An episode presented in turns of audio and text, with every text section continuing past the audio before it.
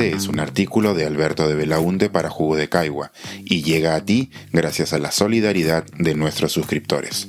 Si aún no estás suscrito, puedes hacerlo en www.jugodecaigua.pe. La distancia que nos separa. Voté por la virtualidad en el Congreso. Reconozcamos algunas consecuencias. El actual Congreso de República inició funciones en marzo de 2020, ya iniciada la pandemia y en los primeros días de inmovilización absoluta. Así, el primer gran reto que enfrentó fue el de poder funcionar sin poner en riesgo a los congresistas y a los trabajadores, y sin transmitir un mal mensaje a la sociedad respecto al cumplimiento de las normas de emergencia. La solución fue asumir la virtualidad, tal como lo hicieron algunos otros congresos de la región. Soy uno de los autores de la ley que permite que el Congreso funcione de manera virtual, a través de videollamadas para las sesiones de comisiones de trabajo y del Pleno. Creo que la medida fue y será necesaria durante la pandemia. El Congreso sesiona en un edificio mal ventilado y que favorece las aglomeraciones, lo que significa un auténtico peligro público para la salud.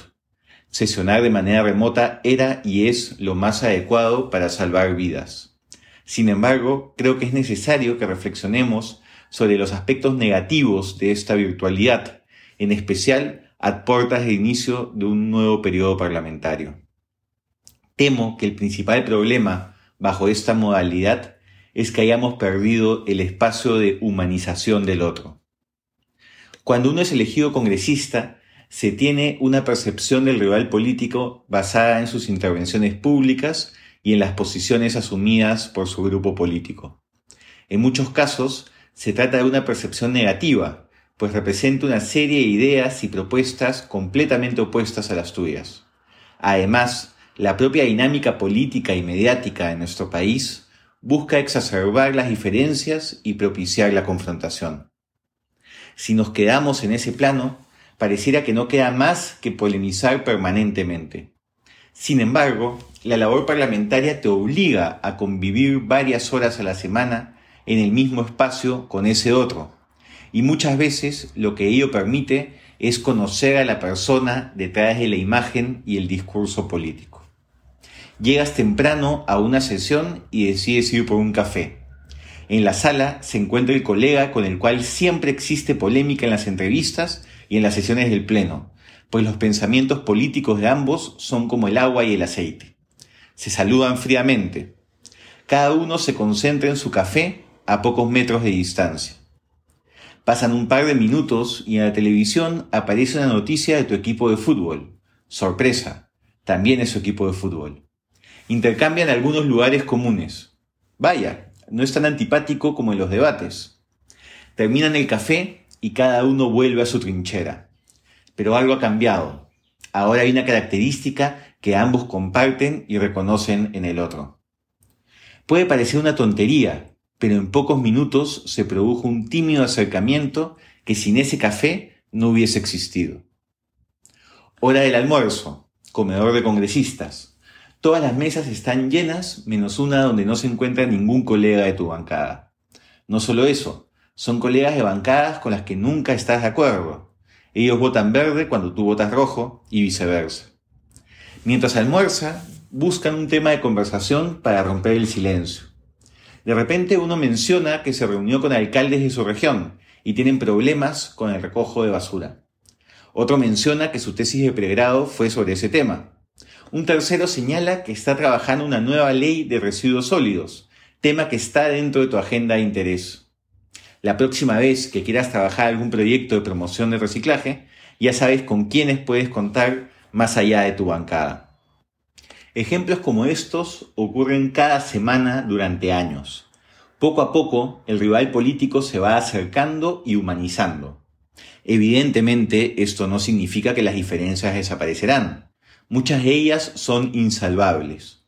Tampoco significa que podrás trabajar con todos, pues en algunos casos hay diferencias éticas irreconciliables. Pero, en muchos casos, esta convivencia sí permite entender más al otro, tener más oportunidades de diálogo auténtico, sin cámaras de televisión encima, para encontrar puntos en común, o por lo menos la posibilidad de plantear de mejor manera los insalvables disensos.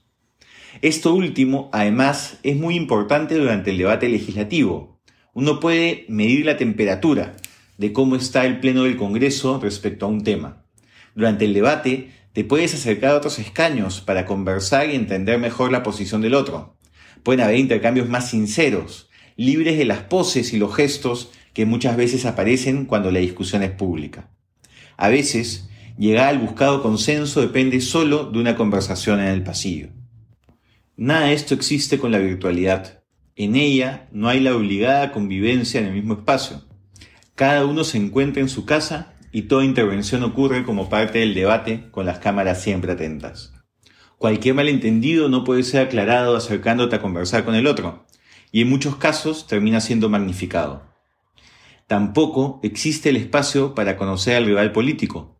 Más allá de la sala de videollamadas, solo queda el WhatsApp y el teléfono, con la lejanía y la sospecha que ellos traen consigo. Está ya por concluir este breve periodo legislativo y más allá de los colegas de mi bancada, son pocos los congresistas a los que he llegado a conocer de verdad, con los que he podido establecer una relación más personal. ¿Cuántas oportunidades habrán perdido todo este tiempo para impulsar proyectos conjuntos, para encontrar puntos de consenso? El Congreso va a tener que seguir apostando por la virtualidad por un buen tiempo más para salvaguardar la salud de todos los involucrados en su funcionamiento. Sin embargo, es importante tomar conciencia sobre los sacrificios que ello implica para buscar alternativas creativas. En momentos de gran crispación y enfrentamiento, la posibilidad de humanizar al otro y buscar puntos de encuentro debe ser una obligación de todo demócrata, especialmente de aquellos que ostentan un cargo de representación. Este es un artículo de Alberto de Belaunde para Jugo de Caigua y llega a ti gracias a la solidaridad de nuestros suscriptores. Si aún no estás suscrito, puedes hacerlo en www.jugodecaigua.pe.